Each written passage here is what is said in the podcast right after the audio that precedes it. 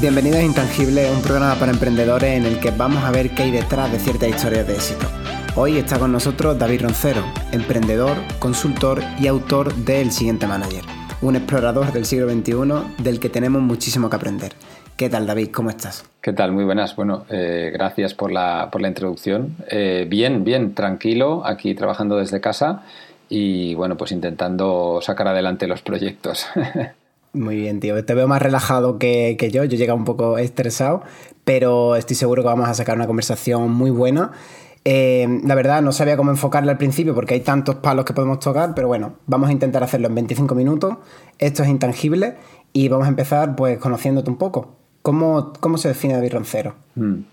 Pues mira, ahora si nos vamos a la etiqueta que pone en LinkedIn, eh, consultor y emprendedor. Y, y bueno, he decidido como esas etiquetas porque creo que son suficientemente amplias como para albergar eh, un poco todo lo que hago. ¿no?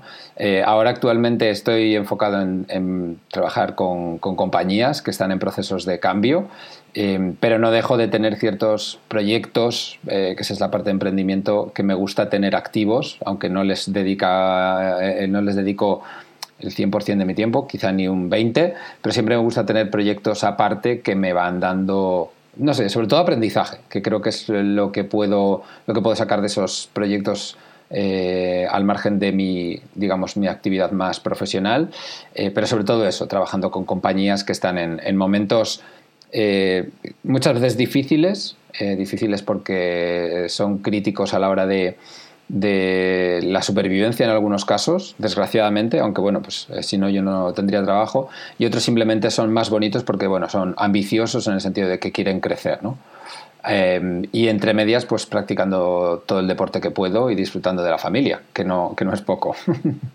Eh, bueno, luego hablaremos también del siguiente manager, que es uno de esos side projects que, que traías.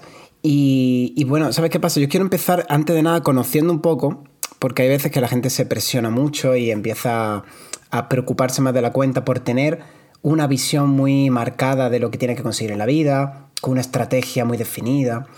Y yo sé que tú ahí tienes algo que aportar. Em, ¿Para ti es muy importante tener ese plan de vida eh, vital o algo? ¿Cómo, ¿Cómo lo enfocas? Pues mira, yo me he peleado con eso, ¿vale? Porque eh, durante muchos años he trabajado mi autoconocimiento y siempre todo el mundo te dice tienes que tener un propósito, tienes que levantarte cada mañana con un propósito. Y yo nunca he tenido un propósito, nunca he encontrado, ahí, lo, lo, envidio bastante, ¿no? Porque al final cuando tienes una visión muy, muy fuerte en tu cabeza, eh, todo es más fácil, ¿no? Sé que ese es mi objetivo, tengo que ir hacia ahí, tengo que trazar un plan y tengo que hacerlo, ¿no? Y ahí en la parte de disciplina es algo que a mí me vendría muy bien porque yo soy, bueno, tengo muy desarrollada la, disciplina, ¿no? Em, yo al final me he dado cuenta que, hay, que, podemos, podemos haber dos tipos de personas distintas, ¿no? Pues eso, los que se levantan cada mañana y saben y tienen claridad lo que quieren conseguir y los que, los que no lo tenemos. Y yo he hecho de la propia exploración mi propósito. Mm, no sé qué quiero ser en la vida, ¿vale? No, tengo, no, quiero, no sé si quiero ser CEO o CPO o, perro flauta que vive en... Bueno, eso sí me gustaría, ¿no? Me encantaría poder vivir en el monte con mis cabras y mis ovejas, em, pero no sé qué quiero ser en la vida. Entonces, he hecho de la exploración mi propósito y al final lo que voy intentando hacer es todo aquello que se me pone por delante, que está alineado con quien creo que soy, ¿vale? Y digo creo que soy porque también lo que somos va cambiando a lo largo del tiempo, eh, pues lo, sumo a mi vida. Eh, hay mucha gente que dirá, pero es que entonces haces muchas cosas que no, aportan a nada más que simplemente la, eh, ese momento de impulso de que te digo que sí a esto, ¿no? Y es verdad, es, me ha pasado muchas veces que he hecho proyectos que, que no tenían ningún sentido en ese momento, pero de los que he aprendido. Y entonces creo que mi, mi foco está en seguir sintiendo que avanzo, y no preocuparme de a dónde tengo que llegar. ¿no? Al final me quedarán unos 25 o 30 años de carrera profesional, eh, espero que muchos más de carrera vital, de vida, y probablemente cuando llegue al final y mire hacia atrás seré capaz de conectar los puntos ¿no? y saber que todo lo que hice tuvo un sentido. Yo lo veré en el futuro, hay quien lo ve en cada momento ¿no? y lo mira de, desde el presente hacia el futuro, yo miraré desde el futuro hacia el pasado. Qué guay. No, sí, totalmente. Al final estar un poco, yo intento resumirlo en estar en como una coherencia, ¿no? Con, contigo mismo. Y sí, ¿sabes? Yo es que tengo una anécdota porque me pasó con un colega que, que estábamos hablando de este tema y yo le decía, eh, no, pues yo tengo este propósito y tal. Y me vino al día siguiente me dijo, pero tío, es que no he podido casi dormir, ¿sabes? Porque es que el chico es un poco religioso y eso, ¿no? Y me dice, porque es que yo no tengo propósito en la vida. Y yo le dije, pero no pasa nada, no pasa nada tampoco, ¿sabes? Que no importa, ¿sabes? Bueno, es verdad, tener un propósito, un poco una visión, pero es más lo que tú dices, yo me acerco a ese punto de vista de, oye, vamos a ir ejecutando, vamos a ir viendo si lo que hacemos nos interesa y nos gusta y tal, y luego ya pues no hay que tener todo muy estructurado. Ok, em, sí que conozco que hay un término que tú me comentaste que se llamaba como el mínimo plan de avance. ¿Nos puedes contar un poco sobre eso? Sí, al final lo, eh, ver, al final tienes que tener un horizonte, ¿no? Eh, la diferencia entre una posición y otra es que el horizonte de un visionario o de alguien con propósito es X años, eh, o incluso su propósito de vida, ¿no? Y sabe que ha venido a este mundo para algo muy concreto. Eh, y luego, pues yo que considero que tengo un horizonte mucho más estrecho, ¿no? Casi nunca planifico más allá de un año, es decir, no tengo un plan de voy a alcanzar tal posición o tal otro momento, pero siempre tengo un plan. ¿vale? Eh, lo que pasa es que son planes a los que les dedico muy poco tiempo, muy poca energía vital eh, y sobre todo mucha eh, como búsqueda de lo, lo, has dicho antes, ¿no? de la coherencia. las reflexiones son más emocionales y más internas, más de sentir que de pensar. A partir de ahí, cuando tomo decisiones, tomo decisiones, ¿vale? con muchos proyectos me ha pasado, ¿no? Lo comentabas el tema del siguiente manager, pues el siguiente manager fue un proyecto eh, cuya ejecución me llevó tres meses, eh, ahora sigue, sigue adelante, pero el marco que tengo planteado es de otros tres meses. ¿Y los, dentro de tres meses qué será? Pues dentro de tres meses lo decido, ¿no? Y siempre tengo ese mínimo plan al que estoy eh, no sé, no apegado, porque no hay apego a soltar el plan, pero sí como que tengo una estructura a la que agarrarme, ¿no? Cuando me levanto por la mañana y no tengo claro lo que tengo que hacer, porque no tengo ese propósito, mm, simplemente me voy al plan actual que tengo y desde ahí voy construyendo. Si tengo que cambiar el plan continuamente, pues se cambia, no tengo ningún problema. ¿Que tengo que cambiar el objetivo? Se cambia, no tengo ningún problema. Entonces es como mucha gente lo ve como ir dando bandazos, eh, lo que sí que es cierto es que al final tiene una coherencia para mí como individuo. Habrá quien no lo entienda y habrá quien no lo comparta y es totalmente lícito y comprensible, pero para mí tiene sentido y, creo que esa es la clave, ¿no? que tengas algo a la que agarrarte cuando tienes dudas. En mi caso es un plan mínimo, pues eso, tres, seis meses eh, y es lo que voy haciendo, pero sobre todo por una sencilla razón, porque si no, cualquier cosa que te venga eh, la vas a incluir, ¿vale? Y no se trata de eso, se trata de sentir qué es lo que te aporta eso que viene e incluirlo en el plan. Y, el, hecho de incluir cosas en el plan incluye también sacar cosas del plan, ¿no? Un tema de, capacidad de tiempo, tiempo humano, 24 horas, no todo cabe. Entonces, esas decisiones, pues bueno, no, no, digo que sean fáciles, porque al final estás integrando y desintegrando cosas constantemente de tu plan, pero hay que hacerlo, hay que hacerlo y a mí me va más o menos bien. Ahora que has comentado sobre el siguiente manager, eh, tú eres de las personas que escribió el libro, ¿no? Porque empezó como un libro, eh, cuando no existía la inteligencia artificial. Entonces es algo difícil. Entonces, eh, me gustaría saber, dentro de, dentro de ese desarrollo de, ese producto, cómo te organizaste, ¿no? Porque al final entra el siguiente tema, que luego hablaremos, ¿no? la gestión del tiempo. ¿Cómo se escribe un libro? Al final mucha gente que, eso, establece una meta de aquí a 5 o 6 meses, pero al final la, termina dejando. Pero tú eres de los que en 3 meses se propuso hacer un libro y lo hizo. ¿Cuál es tu truco? Creo que en el caso del libro, en general en caso de creación de cualquier contenido, yo lo que, o al menos lo que yo necesito es tener claridad de lo que quiero expresar. ¿vale? Si no tengo claro lo que quiero expresar, el, el camino es muy arduo. Y de hecho me ha pasado muchas veces de sentarme a escribir, escribir durante una hora, escribir algo, releerlo y decir, esto es una mierda. O sea, esto no, no es lo que quiero contar. ¿no?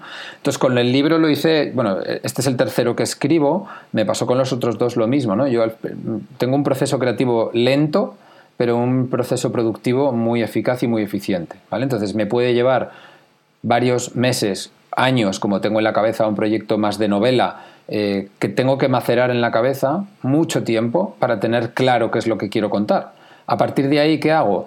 Eh, intento hacer algo estilo interactivo incremental, ¿no? Es, me siento y vuelco las ideas clave de todo lo que quiero escribir. A partir de ahí voy sacando secciones o módulos o como lo quieras llamar de cada una de las cosas que quiero contar y luego simplemente es la disciplina, ¿no? Pues hoy me tengo que sentar a escribir. ¿Cuánto tiempo tengo? Una hora, me siento una hora. Y muchas veces lo que ocurre es que frustra el hecho de sentarte a escribir una hora y sentir que no avanzas. Y es que es lo que tiene que ser, porque no siempre estamos en disposición de, sacar todo el trabajo que querríamos, ¿no? Bueno, estamos cansados o no nos hemos nutrido intelectualmente lo suficiente para desarrollar lo que tú quieres contar o tienes la idea demasiado atascada y necesitas desatascarla, pero sí que hay que crear el hábito, el hábito de sentarse a escribir y de volcar lo que tienes, ¿no? Entonces yo en mi caso, eh, además en ese momento estaba, estaba, estaba en un proyecto full time eh, tengo dos hijos, entonces lo que hacía era sentarme a escribir por las noches. Y de hecho me ocurría muy a menudo que me quedaba dormido mientras escribía. Pero todas las noches me sentaba, ¿vale? Aunque fuera 20 minutos, ¿vale? Pero es el acto de decirle a mi cerebro, nos vamos a sentar a escribir.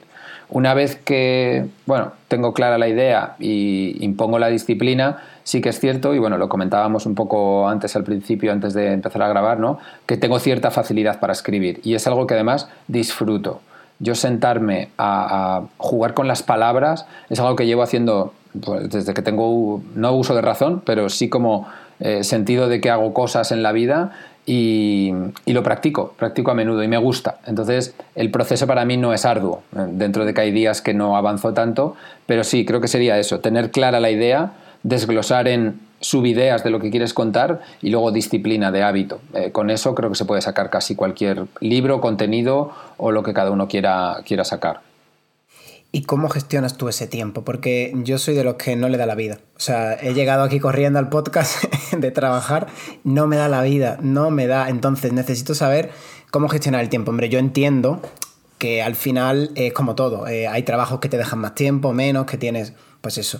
Si eres emprendedor, también cuando lo viví en su día, pues puedes gestionar, manejarlo de otra forma el tiempo, pero en tu caso, eh, estás en diferentes proyectos que exigen de diferentes formas. Entonces, ¿tú cómo gestionas un tiempo de una forma estándar? Hmm. Yo creo que el, primer error que cometemos a la hora de hablar de productividad es justo eso, intentar gestionar el tiempo, ¿vale? El tiempo no va a parar. Esto suena como a perogrullo, ¿no? El tiempo no se puede gestionar. Cada segundo pasa un segundo. Lo que sí que hay que poner foco es qué metes en ese tiempo que tienes disponible.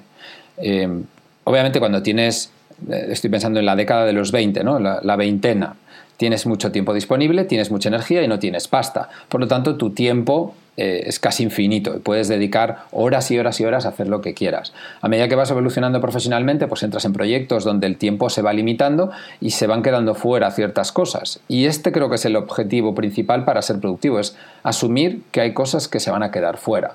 Eh, en mi caso concreto, eh, sí que es cierto que tengo un sistema de productividad basado en herramientas tecnológicas que me permite tener claro cuáles son mis siguientes pasos y lo que he dicho antes, igual que cuando lo tengo claro, simplemente es ir a mi planificación o a mi sistema de productividad, coger lo siguiente y ponerme a hacerlo. ¿no? Em, pero sí que creo que la clave es querer hacer menos, ¿vale? O maximizar el impacto que voy a tener con el tiempo que tengo disponible, ¿vale? Y yo utilizo mucho la expresión de trabajar más inteligentemente, no trabajar más duro. Eh, yo hay muchas de las cosas que llegan o muchas cosas de las que, me encantaría hacer que las descarto. Entonces, eh, sobre todo al hilo de la paternidad, hubo un momento donde obviamente pasar tiempo con mis hijos se volvió una de las prioridades en mi vida y obviamente se redujo muchísimo el tiempo que tenía disponible para dedicar a otras cosas. Y he aprendido, creo que soy más productivo que antes, porque hago menos, pero en lo que hago avanzo mucho. Entonces creo que la clave de la productividad pasa por entender eso, exactamente, que, el tiempo es el que es y que lo que metes en el tiempo que tienes disponible es lo que marca la diferencia. Si tienes dos horas al día libres, te pasas, mm, voy a ser generoso, creo diciendo 30 minutos en redes sociales, otra hora 10 viendo una serie en Netflix y 50 minutos, yo qué sé, whatever, de, charlando con amigos, has dedicado tus dos horas disponibles para eso tú puedes escoger qué quieres meter ahí. Yo, por ejemplo, eh, he dejado de ver series, eh, mi vida social la conecto con otros intereses de la vida, con el deporte, con la familia, con, pues a lo mejor con alimentarme, quedo para comer con amigos, esto es una cosa que intento, porque como tengo que comer, pues como con amigos. pero no dedico el tiempo a cosas que no suman en lo que quiero conseguir, ¿vale? Y obviamente navego en redes sociales y a veces pues me pongo a mirar por la ventana o eh, lo que sea, ¿no? Pierdo el tiempo. Pero cuando no, o sea, no es la base de mi gestión del tiempo o de mi productividad. Mi, mi base es saber qué sí entra y descartar lo que no va a entrar. Y directamente descartarlo. Esto no, me jode, pero no, no tengo tiempo para ello o no lo priorizo en este momento.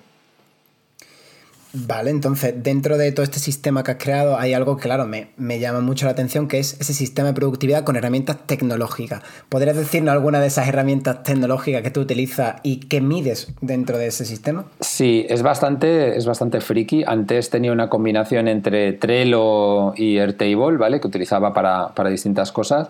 Y bueno, una de las cosas que me gusta hacer es de vez en cuando eh, también cambiar mi propio sistema de productividad, porque igual que eh, la, productividad deportiva, la eficiencia deportiva o de procesos de una compañía se estanca, pues la mía también podía estancarse. Entonces, bueno, eh, migré todo a Notion y ahora mismo donde tengo todo trazado, y cuando digo todo trazado es que es bastante friki, porque trazo horas que hago de deporte, horas que trabajo, eh, las horas medias de ayuno que hago, porque practico también ayuno intermitente, eh, los libros que leo, los libros que no leo. De hecho, tengo una lista o tengo un sitio que llamo antibiblioteca, donde trazo los libros que descarto. ¿vale? Como ese ejercicio consciente de sé que este libro no me lo voy a leer nunca. pero sí que tengo otros 50 que tengo pendientes de leer. ¿no? Eh, ¿Qué mido? avance. Mido avance, ¿vale? No mido consecución de objetivos, porque es lo que te digo, es difícil en algunos casos cuando no tienes un objetivo concreto saber si avanzas, pero sí mido el avance. Eh, ¿Cómo lo mido? Es muy sencillo, todo lo que entra en la, a nivel de tarea tiene que aportar a algo que esté activo en ese momento. Y, y, cada semana, más o menos, voy planificando qué cosas meto y qué cosas no meto. Y a la semana intento que salgan todas esas tareas. Obviamente nunca salen todas, pero sí que intento eh, tener cosas como variadas, pues de este proyecto, de este otro, de este side project, de networking, de lo que sea que tengo presente en ese momento en mi vida, ir sacando cosas en ese sentido. No hay nada en mi herramienta de gestión eh, personal que sea perder el tiempo, ¿vale? Entonces, cuando estoy enfocado en trabajar, estoy haciendo cosas que aportan y cuando estoy perdiendo el tiempo, pierdo el tiempo como cualquier otro.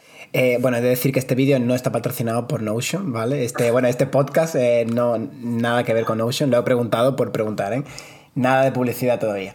Eh, a ver, quería comentarte saltando al tema de, porque tú gestionas, bueno, tu empresa, una empresa con tu hermano, una empresa, una especie, una especie de empresa familiar.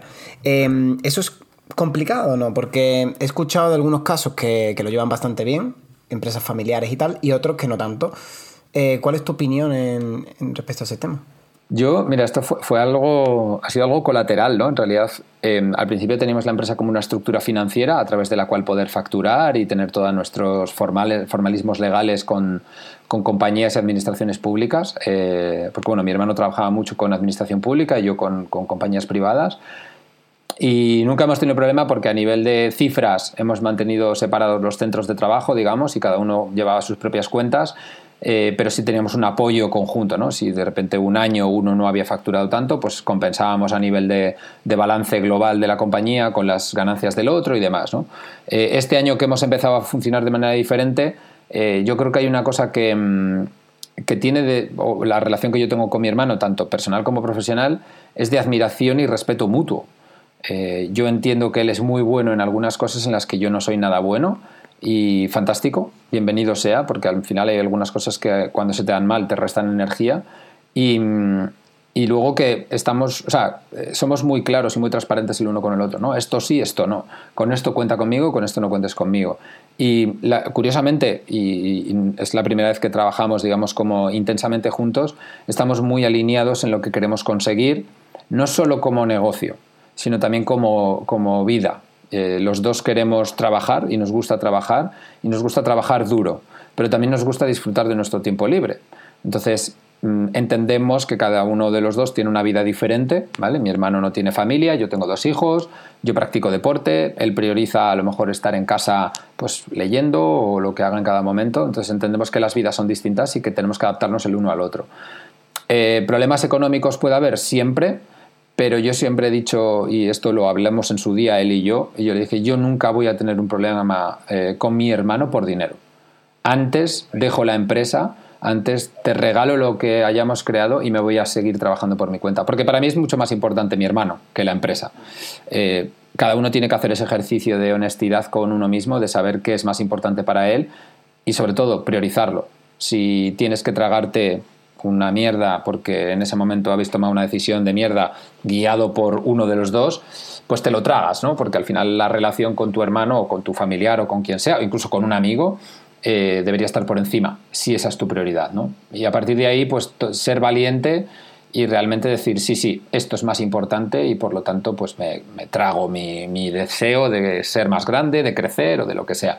La suerte que tenemos es que los dos supongo que como nos hemos criado en la misma familia, eh, tenemos unos valores muy parecidos y una forma de ver la vida muy parecida.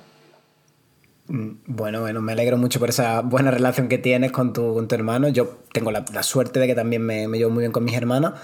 Pero bueno, sí que es verdad que, es un tema, bueno, cuando hay dinero de por medio y todo es complicado, ¿no? Y hay que tener las cosas claras.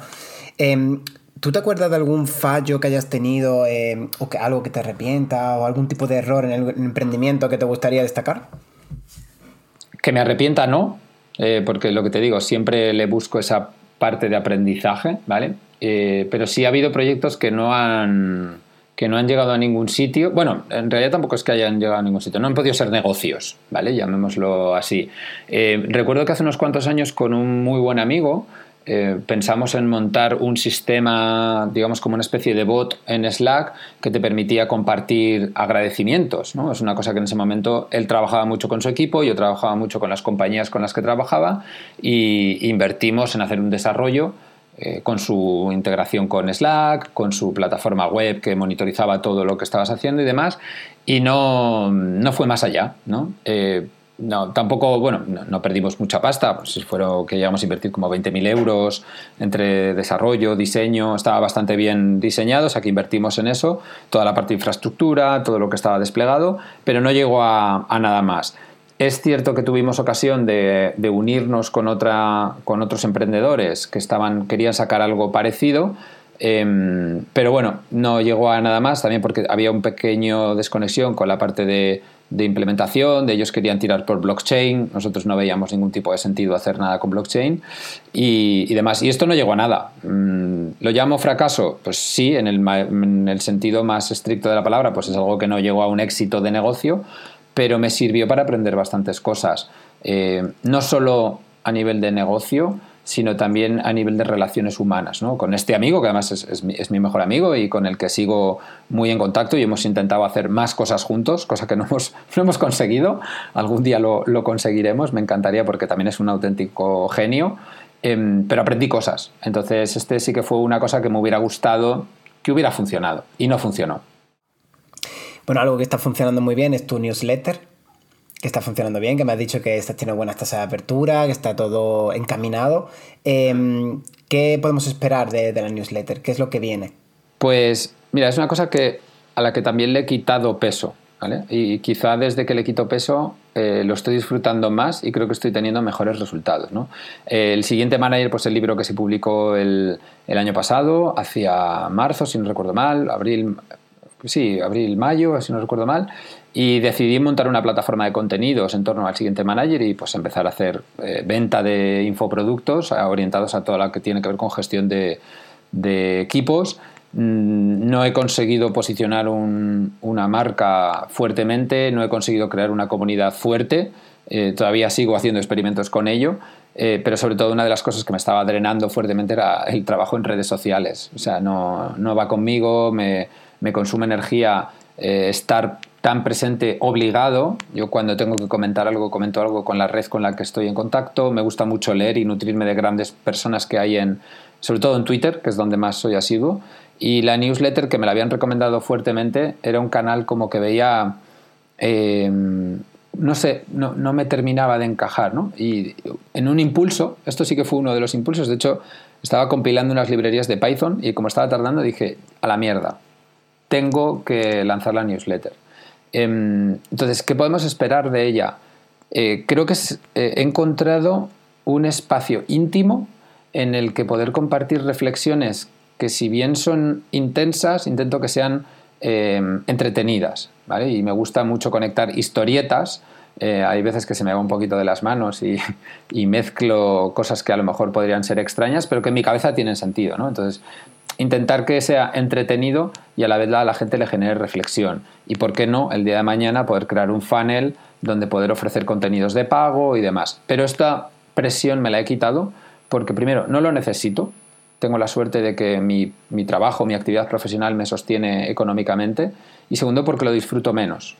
Eh, sí que es cierto que lo busco, ¿no? que hay veces que hago experimentos de a ver si pongo aquí un enlace a la, venta, a la página de venta del libro, a ver si hacen clic, a ver si no hace clic, pero bueno, eh, creo que esta semana sale la séptima entrega o sea que la comunidad que tengo ahora mismo es muy pequeñita, no, no, puedo decir que sea una newsletter de éxito, pero para mí ya es sorprendente que haya gente detrás leyendo y con una tasa de apertura que ronda el 60%, que no sé si es mucho o poco, para mí es muchísimo, sobre todo pensando que a lo mejor un tweet en, en redes sociales tenía 100 impresiones, de las cuales llegaba a un público que le interesara un 5%, ¿no? Entonces, a lo mejor estaba llegando a 5 personas y aquí de repente estoy llegando a más de 60, ¿no? Entonces, eh, estoy contento y la idea es continuar y seguir disfrutándolo y permitirme escribir aquello que me apetece eh, a aquellos que han querido estar. ¿Vale? Porque muchas veces lo que ocurre en redes sociales es que impactas a personas que ni les interesa lo que quieres contarle, ¿no? En este caso sabes que hay un interés porque se han suscrito, han hecho el doble opt-in y todavía no se han desuscrito después de X entregas, ¿no? Entonces asumes que quieren estar ahí. Y creo que eso es lo valioso del,